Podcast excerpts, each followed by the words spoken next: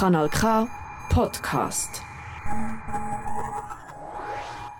Niestety chomik nie może odpowiedzieć. Zwaarwerk achter ihrer Kind. La vida es bella. Kompass.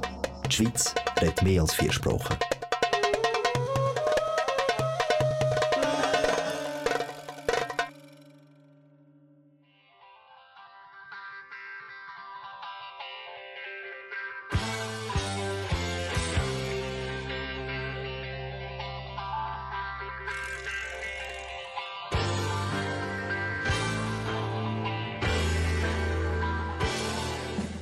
Dragi slušalci, dobrodošli u radio emisiju Krug na srpskom jeziku. 60 minuta u Krug razgovaramo o umetnosti, kulturnim dešavanjima, sportu i razonodi. Sa vama u Krugu večeras Tanja Radojević, Jovan Arsenijević i Violeta Aleksić.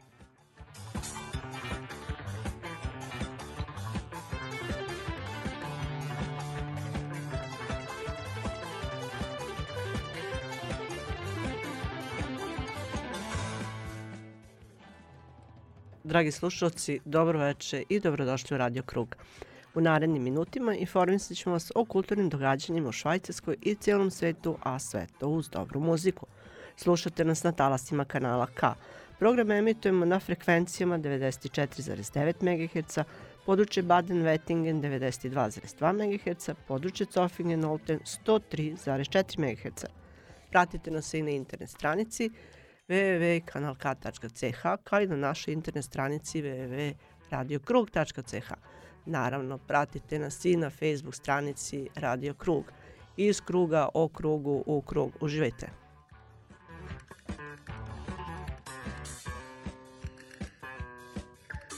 Es ist Sonntag kurz nach der 7. Ihr hört Sendung Krug, den Kreis in serbischer Sprache live aus den Kanal K Studios in Aarau.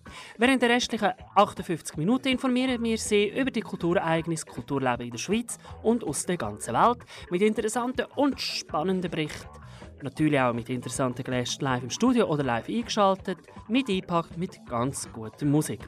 Ihr empfangt uns über UKW Aargauer Mittelland 94,9 MHz, Region Olten-Zofingen 103,4 MHz, Region Baden-Wettigen 92,2 MHz oder übers Internet www.kanalk.ch oder www.radiokrug.ch. Umsucht unsere Facebook-Seite unter Radio Krug. Sendung zusammengestellt für heute Abend Violetta Aleksic, Tanja Radojevic, aus Belgrad Nenad Boškovic, Miroslav Dinic, Ljiljana Crnic, Ivana Nikolic und mein Name ist Jovan Arsenjevic. Kanal K, da bleibt man dran. Dobro večer drugari, dobrodošli u emisiju Radio Krug. Evo nas opet sa vama u krugu dobrih vibracija. I večeras vam obećavamo dobar provod uz kanal K i vaš Radio Krug. I kao što znate, svake srede naše emisije se repriziraju na talasima www.radiomost.net. Tačno u podne mostovima u krug. Pozdrav drugarima iz Skoplja. 60 minuta iz kruga o krugu u krug o umetnosti, sportu i razonodi za vas program pripremili Tanja Radojević, Jovan Arsenijević, Miroslav Dinić, Ljiljana Crnić, Dejan Grujić i Violeta Aleksić. Ostanite sa nama jer ste na pravom mestu. Dobro večer vam želi vaš Radio Krug. Ovaj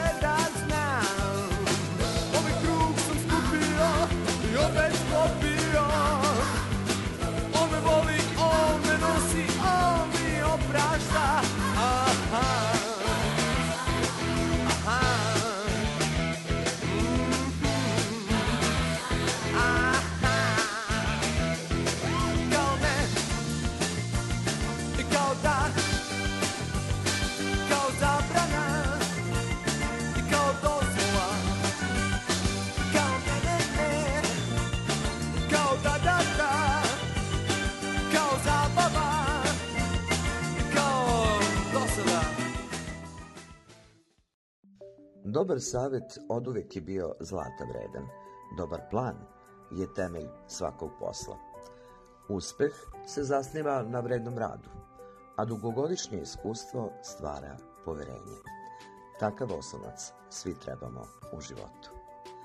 Dugogodišnje iskustvo kompanije Express Consulting AG pružit će vam potrebne savete o računovodstvu, o osnivanju kompanije ili o poreskoj prijavi. Tim iskusnih i visoko kvalifikovanih stručnjaka pronaći će najidealnije rješenje za vaše poslovne potrebe. Kompanija Express Consulting AG pomoći će vam da vaši problemi postanu prošlost. Pronađite www.expressconsulting.ch ili se jednostavno obratite na telefon 044 203 0487. Naravno i putem maila info at expressconsulting.ch Express Consulting AG na pravom ste mestu. Kreativna razmena umetničkih grupa Svetom u krug. Nedeljom i utorkom na kanalu K. Vaš Radio Krug.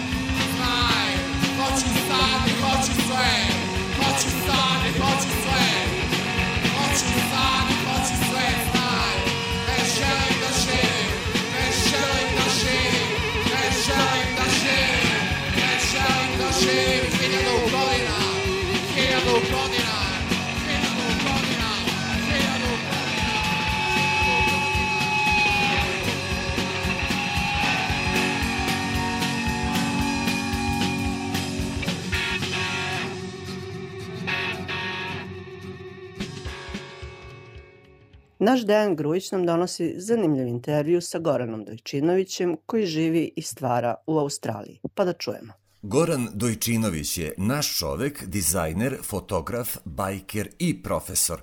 Živi već više od 25 godina, daleko od svog rodnog Aleksinca, u Australiji. Njegovu životnu priču beležimo specijalno za Radio Krug. Gorane, kako biste želeli da se predstavite našim slušaocima? Ko ste vi? Umetnik, fotograf, grafički dizajner, kreativna osoba koja vidi u svemu neku lepotu, kreativnost i pozitivnu energiju. Akademiju u Prištini sam završio u klasi profesora Miki Zajmija, koji me dosta toga naučio što se tiče poslovne strane, što je mene i privuklo. Grafičkom dizajnu jeste upravo to da ja mogu da primenim svoju kreativnost, na svakodnevni život i to me je zaista opčinilo da se time bavim evo ceo svoj život. Jednostavno sam osetio tu neku potrebu da odem i da jednostavno počnem da radim ono što želim. Vaš prvi izbor u trenutku kada napuštate Srbiju bio je Novi Zeland.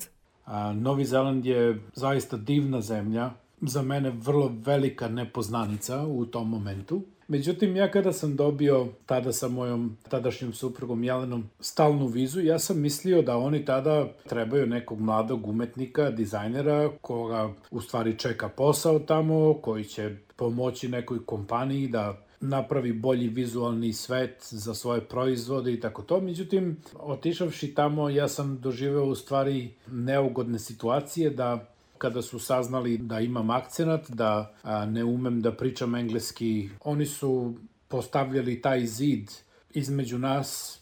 A, ono što sam ja radio, ja sam uvek radio ono što najbolje umem, sa maksimalnom energijom i sa maksimalnom pažnjom, jer tako sam bio i učen. A, do duše, ja sam završio srednju umetničku školu u Nišu, Đorđe Krstić, koja je bila najbolja u ono vreme. Oni su mi dali podlogu kako da razmišljam, oni su mi dali sve ono što mi je trebalo da ja to kasnije razvijem i da napravim svoj stil u svom poslu. Odrastali ste u Aleksincu i tamo otkrili mnoge svoje talente i ljubavi koje će vas u životu i poslu pratiti. Da, ja sam rođen u Aleksincu. Odrastao sam na Lesinačkom rudniku u velikoj porodici dedom Jovanom i nanom Milicom. Mog deda su zvali Jole Crnogorac, crnogorska familija koja je došla u Aleksinac i moj deda je bio rudar na Lesinačkom rudniku. Moj tata i mama su u tom periodu dok sam ja odrastao na Lesinačkom rudniku pravili kuću, radili vredno, tako da sam ja do svoje šeste godine odrastao na Lesinačkom rudniku koji je meni dao bazu za ceo moj život.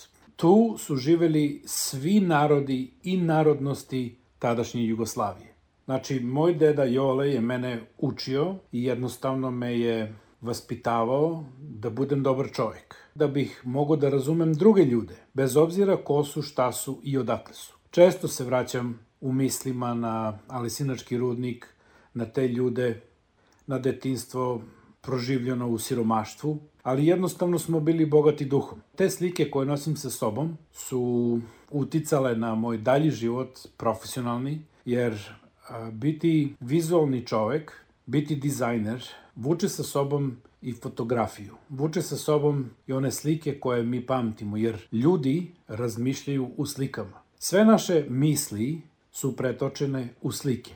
I mi sa slikama ustajemo, mi sa slikama ležemo, mi sa slikama živimo. Fotografija je vaša strast i posao, mada se dokazano stvarujete i kao kreator u nekim sličnim medijima i izrazima. Kada sam trebao da dizajniram brošure, kada sam trebao da radim neke postere, meni je uvek smetala fotografija. Fotografija koja je bila dostavljena kao materijal sa kojim treba da se radi, onda, onda bih ja uradio fotografiju koju ja mislim, a zatim bi se ona sviđala poručiocu, na, naručiocu posla i onda sam tako jednostavno počeo da fotografišem ono što ja želim i ono što ja volim. Normalno, kroz školu sam prošao da eto i crtam ono kako mislim, ja mogu da kažem, ali mogu i da nacrtam.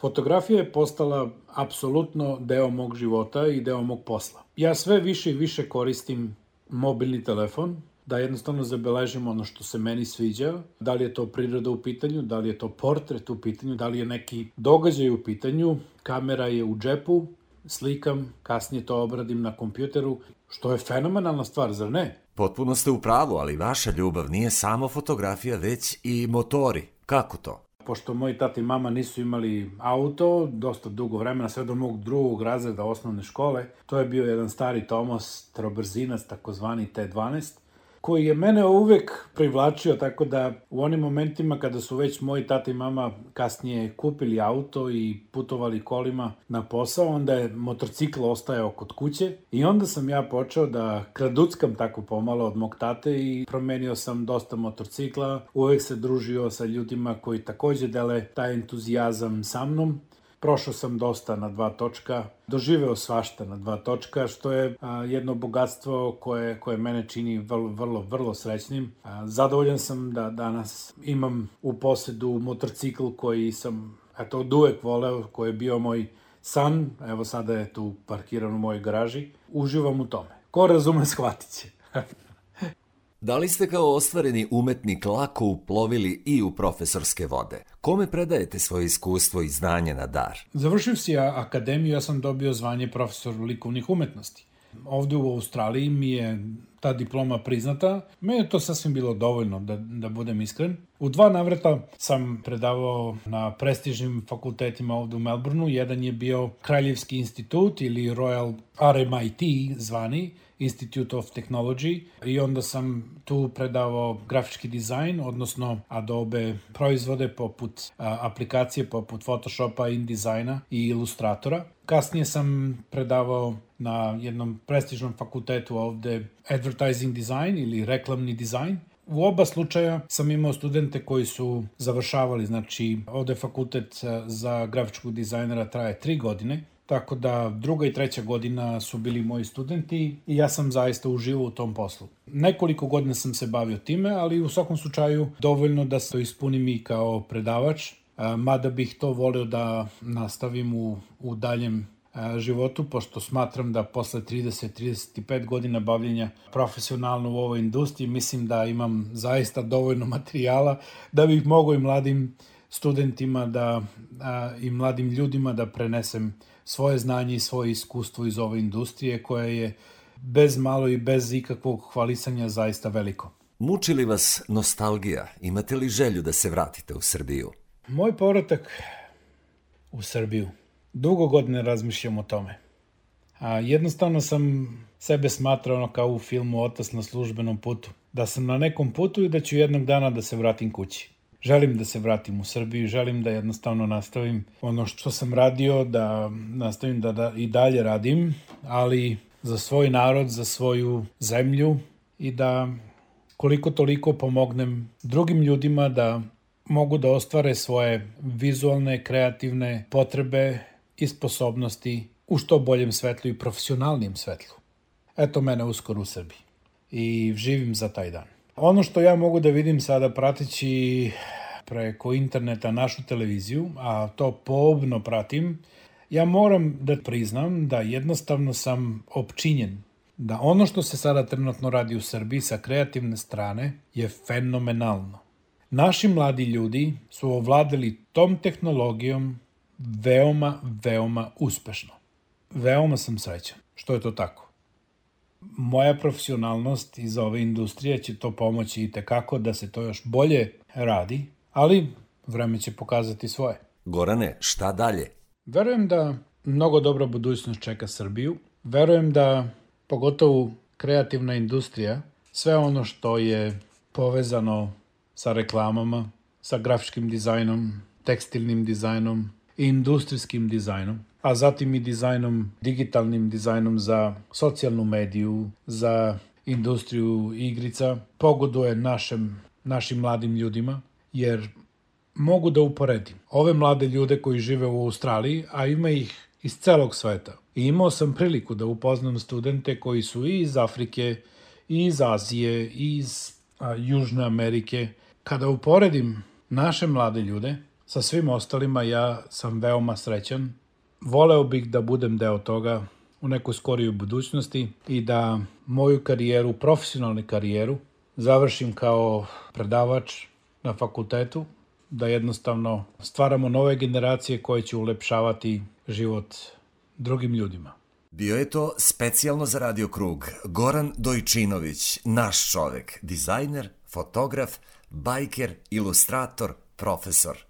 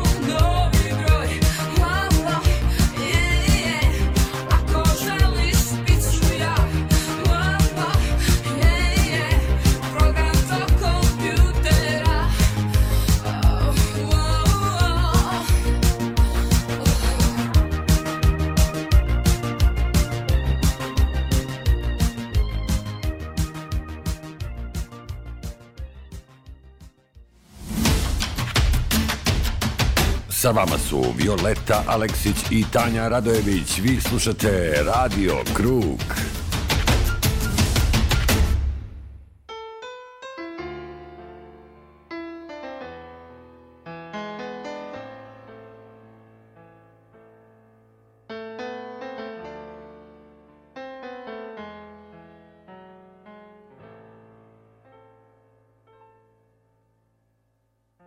Rekli su mi došla iz provincije.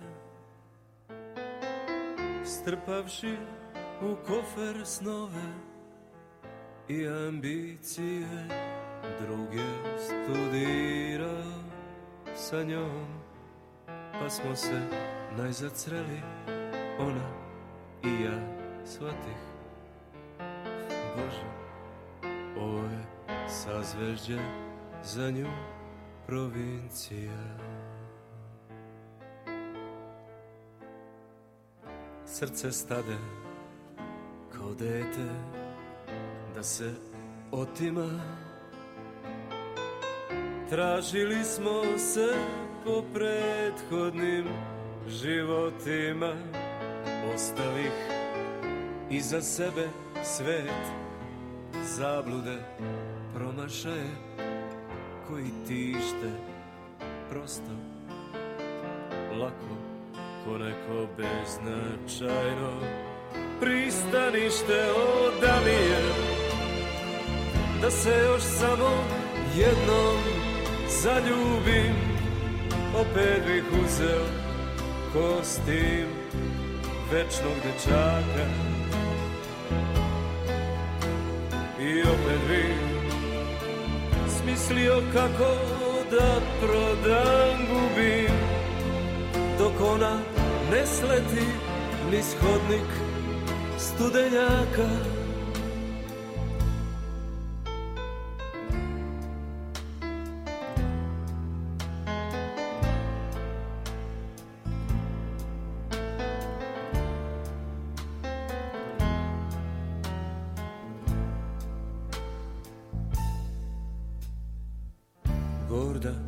naspram podsmeha i spletki poslednjih.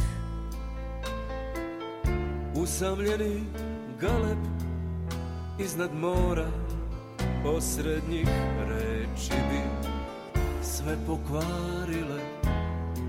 Samo se čutke pokraj mene stisla Sami svoji izbeglice iz besmisla mi je da se još samo jednom zaljubim.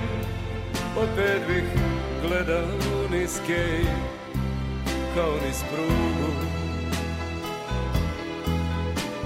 I opet bih znao da se u oblak zadubim I čekao bih samo nju, nijednu drugu. Napiši mi pesmu, mazila se. Nisam znala da li ću umeti. Reči jesu moje igračke Cakle mi se u glavi kao ni šareni staklići kaleidoskopa i Svaki put mi je druga slika u očima kad zažmurim, ali Postoje u nama neke neprevodive dubine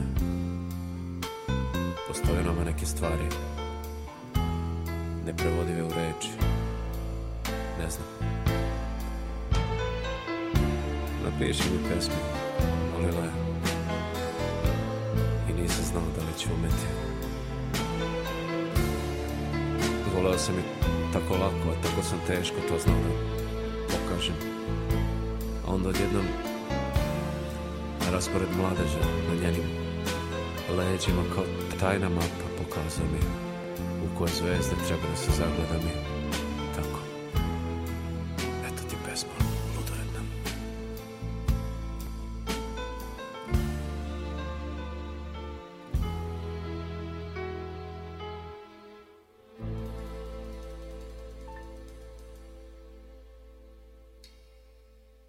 Naš Dejan nam je spremio još jedan zanimljiv intervju koji će neke od nas vratiti u detinstvo, a neke u ranu mladost, kada smo svi iščekivali najavu TV programa i lepo lice spikerke Stevanke Češljarov. Da čujemo. Stevan Kučešljarov upoznali smo na jednoj književnoj promociji koja se održavala u čuvenoj ambasadi Kragujevca u Beogradu, tačnije u klubu Kragujevčana. Odmah je pristala da govori za Radio Krug o sebi, o karijeri mlade glumice, zatim i jedne od prvih TV najavljivačica programa, kasnije spikerki, voditeljki, novinarki i urednici emisija i sveta kulture na televiziji Beograd. Danas u osmoj deceniji života Stevan Kačešljarov ponosno i dostojanstveno živi svoje penzionerske dane okićene magičnim osmehom, aktivnija više nego ikada jer vredno piše, radi i prikuplja građu za legate naših velikana u okviru čuvenog beogradskog agligata. Za nju je život kultura, a kultura stil života i duha. Razgovor je zabeležen u zgradi Radio Beograda, mestu gde je Stevan Kačešljarov započinjala svoju karijeru. Od 17. godine jedna banaćanka, lepotica na glasu, iz dobre kuće, odlučila je da ravnicu zameni morskom obalom. Stevanka, šta vam bi da u Kotoru započnete svoju glumačku karijeru?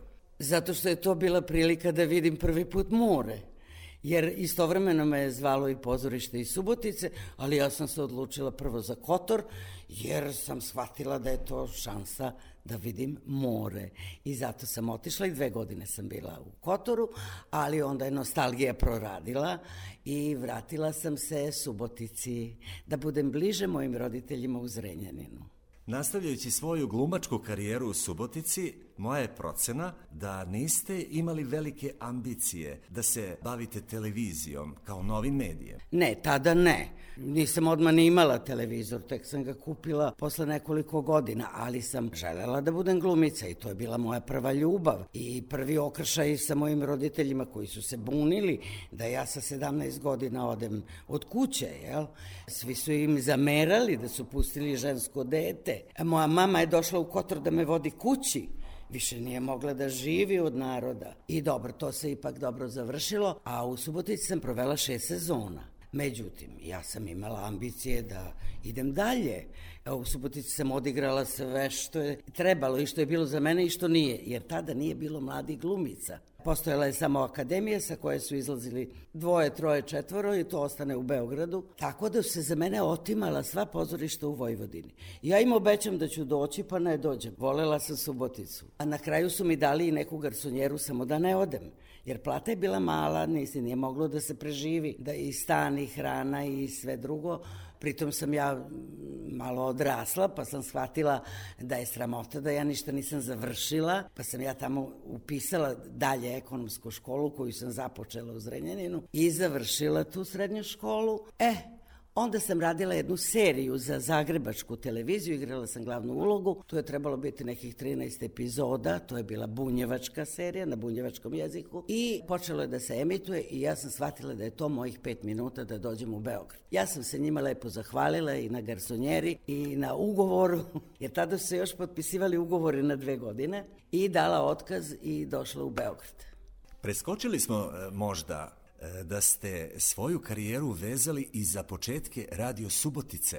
Jeste i jako sam ponosna na to. Osnovao se Radio Subotica i tada je Lazar Merković, čuveni književnik, napisao dve, tri rečenice, jer su pustili samo tonski prvog dana, a sutra dan ćemo početi sa vestima i drugim programom. Publika je počela da se javlja i on je brzo meni pa, na papiru napisao da uđem u studiju i da, da pozdravim te ljude i da im kažem da od sutra od toliko i toliko časova počinje emitovanje Radio Subotice i od tada sam ja, Mišo Kovač i Marija Šimoković, pesnikinja, Nas troje smo bili prvi spikeri. I tu sam ja počela spikersku neku karijeru. Svašta sam radila, vidi. Išla u školu, išla svakog dana u tri sata da čitam vesti. Tada smo jako puno putovali, pozorišta su tada imala obavezu da u svom regionu ili kako se već onda zvalo, odigraju toliko i toliko predstava da bi dobili pare. I ja sam maltene svakog drugog dana negde bila igrala predstavu. Igram u Subotici uveče, isto predstava, probe, prepod... Ja i danas ne znam kako sam ja to sve stizala. I plus sam honorarno igrala i u dečjem pozorištu. Ali sve ja to napustim, ostavim, spakujem kofer, iznajmim stan iznad srpske kafane, pored ateljeja, znala sam gde treba, Ne da nisam poznavala Beograd, ja nikog živog nisam poznavala u Beogradu, ali kad si mladi, lud, ti si hrabar i sve probaš. I da sedim ispred Šumatovca i pijem kafu i tu te zapaze. To sam ja tako čitala, da su neki tako da... Mislim, ja to sad pričam i smešno mi je, ali to je tako bilo. Ja se sjećam vas kao TV najavljivačice, e, prelepa plava kosa, bogata, frizura koja je bila ultramoderna, prelep osmeh koji ste zadržali i danas. Setite se malo tih dana, kako je to izgledalo? Kako da ne, e, setit ću se tako što sam prvo počela da radim u ovoj kući, u radiju. Jer tu su bila dva reditelja koji su mi režirali u Subotici, naravno oni su mi pomogli da od Karavan, koji dan danas traje, prva emisija u kojoj sam učestvovala. E, tu je Bata Miladinović čuo novi glas. Montirali su nešto i pitao je, ko je ovo, čiji je ovo glas? Jer on je sve prepoznavao glasove. I oni su mu rekli, ma došla neka mlada glumica iz Subotice, kaže, do, dovedite mi je. Oni mene zovu, ja dođem kod bate, malo sam u njegovoj grupi čitala da deca čuju kako treba pravilno da se govori. Jednog dana kaže, e, dođi sutra u 10 sati, idemo u televiziju.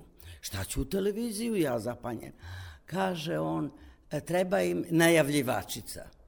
Sad ja znala Danku sa televizije, onu Vesnu Nestorović. Jo, ja to da radim.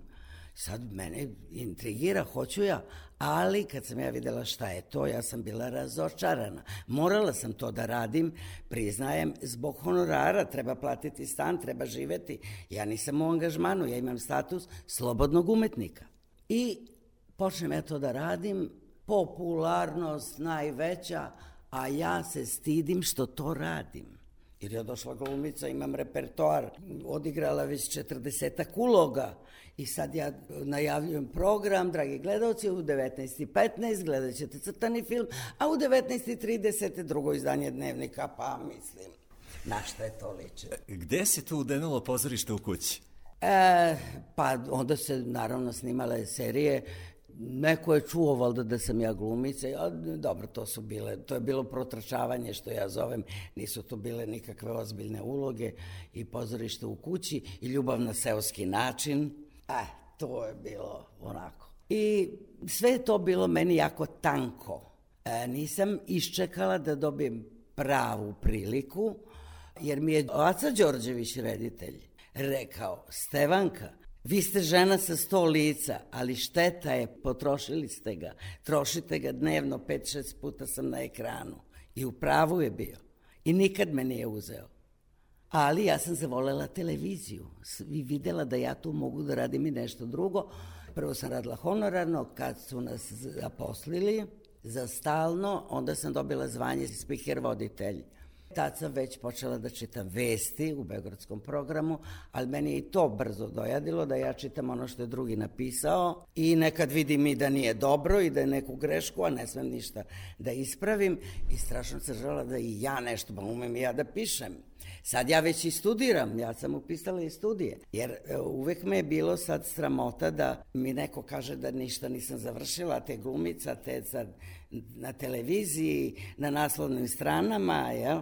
Upišem i studije. Jednog dana, ko mi je prvi dao šansu, Bane Vukašinović. On je imao čuvenu emisiju subotom, voleo gužvu u studiju, uživo, a ja to takođe volim, meni, jer meni je kao na evljivačici falila publika. Oni meni kad su zatvorili u studio metar sa metar i samo kamera i ja, i crv, kaže, kad crveno svetlo se upali, kreni da čitaš. Kako kome da čitam? Nemam publiku, ja sam glumica.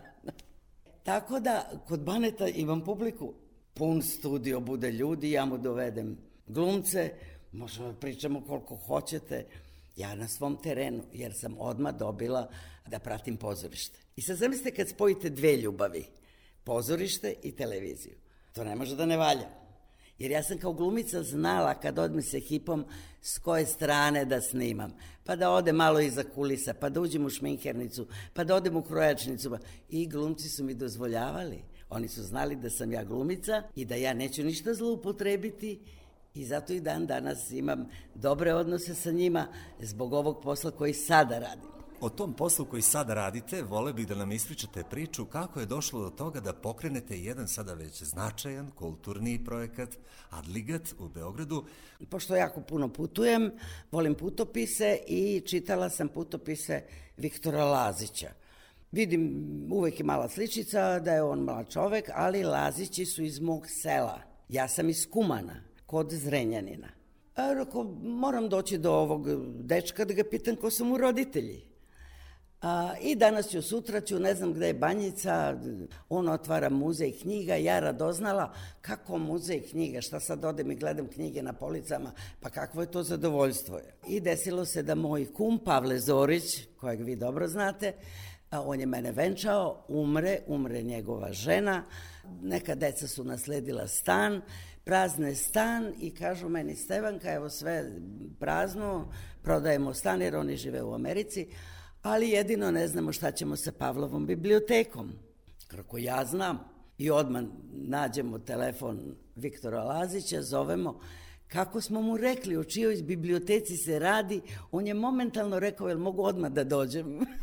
Tako je on odmah došao da uzme biblioteku Pavlovu i tu smo se upoznali. Kad je čuo da sam ja novinarka, on je jako pametan i odmah je rekao, vi morate nešto kod mene da radite. I ja počela da se smijem, šta ja umem da radim u muzeju. Ja putujem po svetu, idem da gledam muzeje, da se divim, ali ne umem ništa da radim.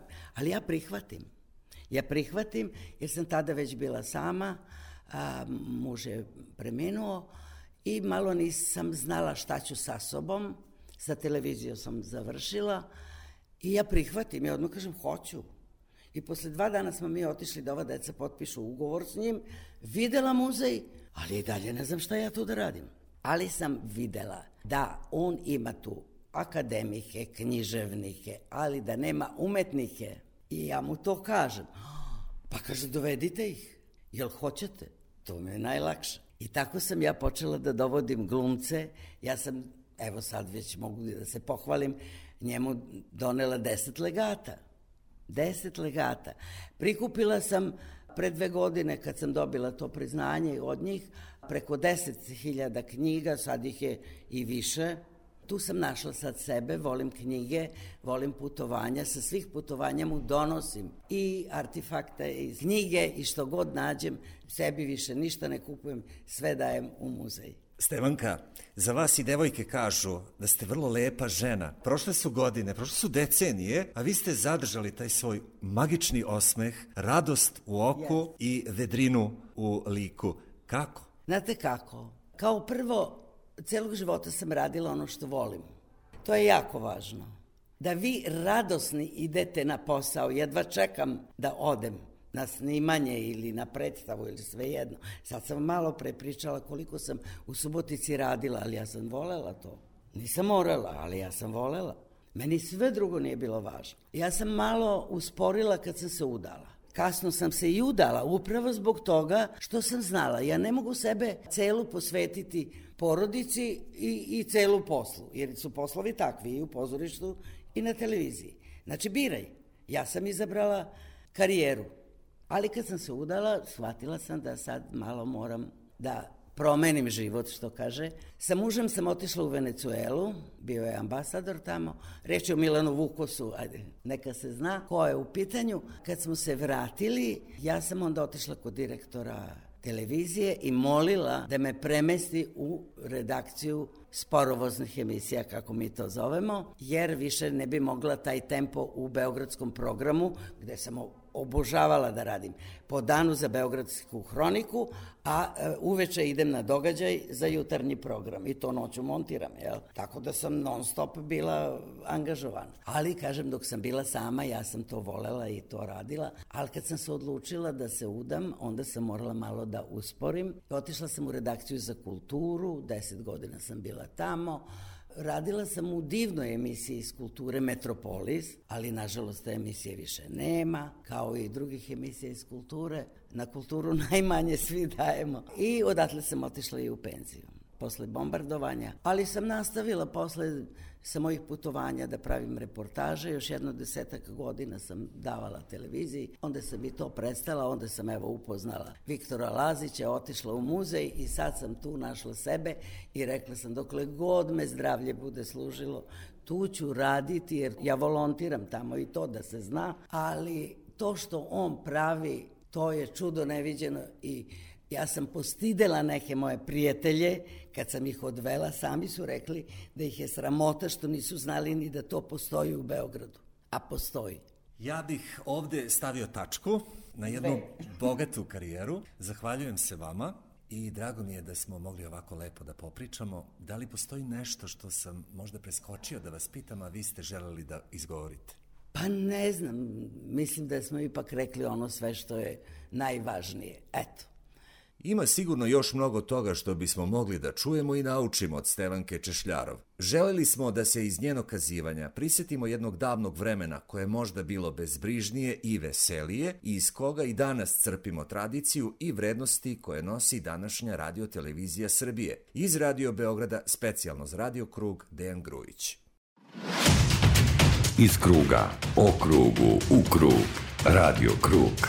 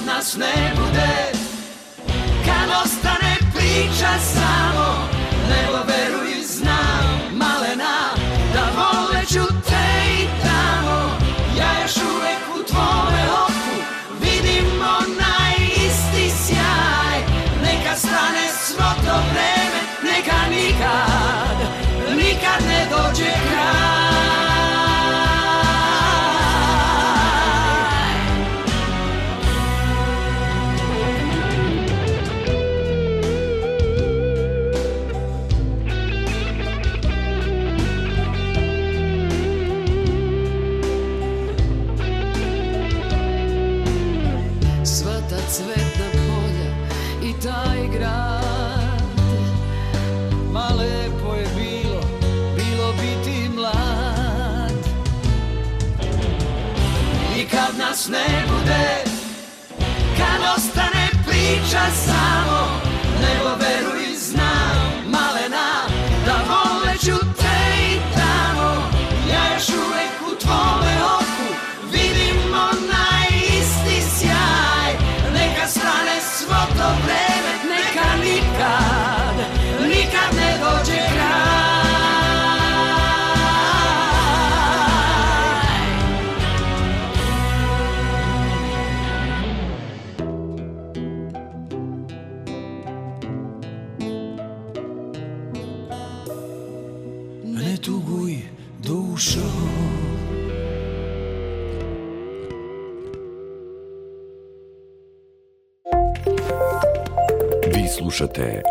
Radio Krug. Stigli smo i do informacija o COVID-u. U Švajcarskoj je od 1. aprila doneta odluka o ukidanju nošenja maske u javnom prevozu. Nošenje maske je ostalo još u zdravstvenim ustanovama. Da podsjetimo da je vlada Švajcarske 17. februara donela odluku o ukidanju svih mera.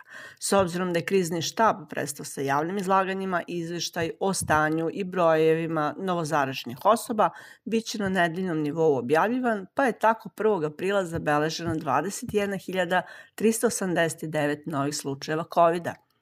U Srbiji je broj još uvek iznad 1000 slučajeva po danu, ali se ipak narednih dana očekuje da sve opšte bolnice izađu iz COVID sistema. Šangaj je i dalje u lockdownu zbog velikog broja COVID slučajeva.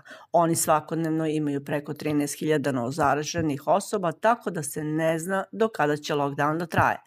U indijskom gradu Mumbaju otkriven je prvi slučaj novog soja virusa pod nazivom XE. Svetska zdravstvena organizacija upozorava da bi ovaj novi soj mogao biti zarazniji od bilo kog virusa do sada. Utorkom i nedeljom na kanalu K u Švajcarskoj. Svake srede na Radiju Most. Radio Krug. Što se sporta tiče, imamo lepe vesti za ljubitelje tenisa i Novaka Đokovića. Juče je počeo teniski turnir u Monte Carlo na kome će naš Novak Đoković nastupati. Novak je ponovo broj 1 i sada je već 364. nedelju na tom mestu, a od sutra kreće 365. Turnir u Monte Carlo će se igrati do 17. aprila.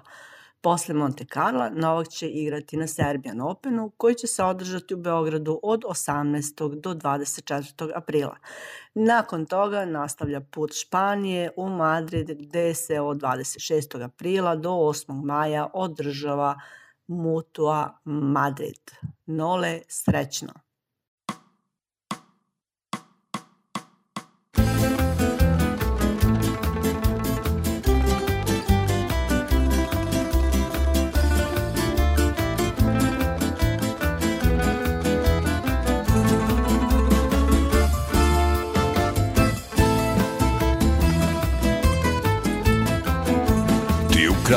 Moje srce davno I ne znam tačno šta si uradila s njim.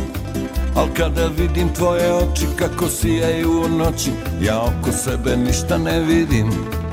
Ты украла мое сердце давно Ты похитила сны и покой Всюду вижу твои очи, они светятся сквозь ночи И касаются меня, как рукой Darja, ti si ukrala mi srce Darja, i sada venem kao cvet. Darja, Darja, ja tako želim da se vratiš u moj svet. Darja, Ты разбила мое сердце Дарья, Не могу тебя забыть Дарья, Дарья Ты, пожалуйста, опять мне приснись I zato često sanjam tvoje usne A to na mene ima lekovitu moć I kad mi fališ ovih dana Ne znam gde je prava strana I ne znam da li je dan i da li je noć Мне приснились твои губы опять И я снова от тебя заболел Меня мучают печали по тебе Я так скучаю, как лекарство Эту песню запел Darija, ti si ukrala mi srce Darija, i sada venem kao cvet Darija, Darja, tako bih hteo da se vratiš u moj svet Дарья, ты разбила мое сердце Дарья, не могу тебя забыть. Дарья, Дарья Ты, пожалуйста, опять мне приснись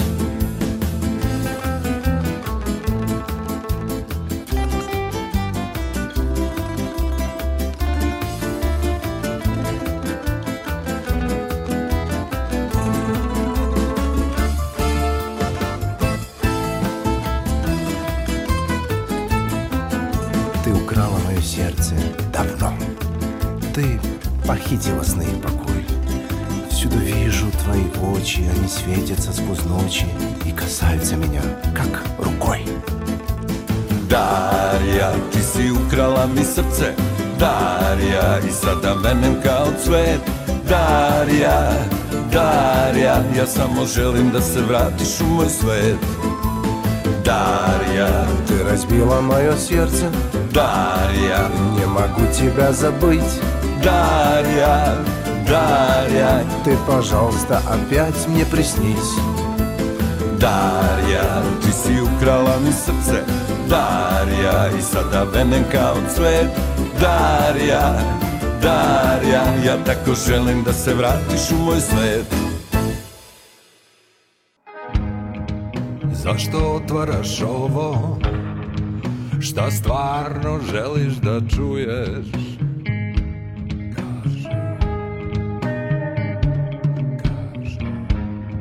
Da li je to nešto novo? Jel samo menjaš sliku za slovo?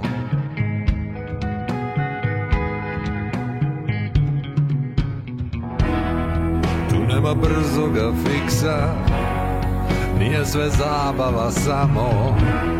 Suština nije do miksa Nego u srcu uglavnom. Morat ćeš da pratiš tekst i da sačuvaš mesto na kome osjećaš nešto.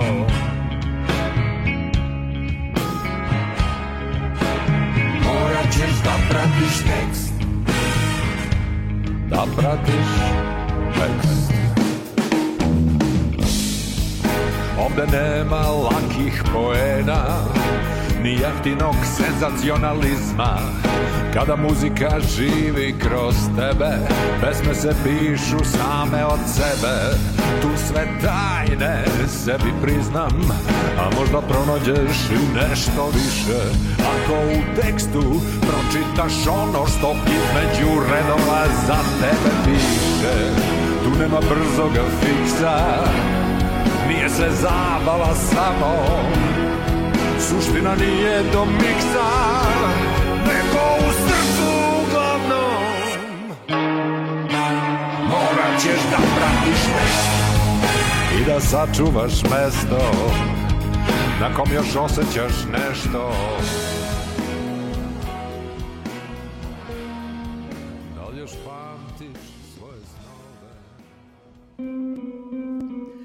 60 minuta o krugu iz kruga u krug. Stigli smo do kraja večerašnjeg kruga. Prijatelj naše emisije su Express Consulting AG, Radio Most, pomoć prijatelju kreativna radionica Balkan, Tesa Press, Udruženje Miluti Milanković, portal www.svajcarska.ch, Srpski kulturni centar VIL, Mondokult, Srpsko kulturno društvo, Levačke novine, e, Kulturno udruženje Cirih, pozorište Horizont, Galerija Perunov, Helse kulturni centar, Bašta Stihom Obojena, pozorište Minćin, Rock Pokret, Kalben, Promotiv, Frankfurtske vesti, Skud, Vuk, Vuk Stefanović Karadžić, Kolo Baden, Televizija Srpske dijaspore, Serbi Info, Serbika, Adan Movie Festival i mnogi drugi. Sledeće druženje zakazujemo u utorak u isto vreme na istim talasima. Svake srede se družimo, kao što rekao smo, na talasima www.radiomost.net u rubrici Mostovima u krug.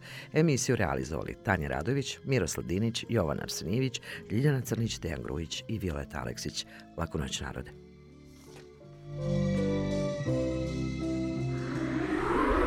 Das ist ein Kanal K Podcast Jederzeit zum Nachhören auf kanalk.ch oder auf deinem Podcast App.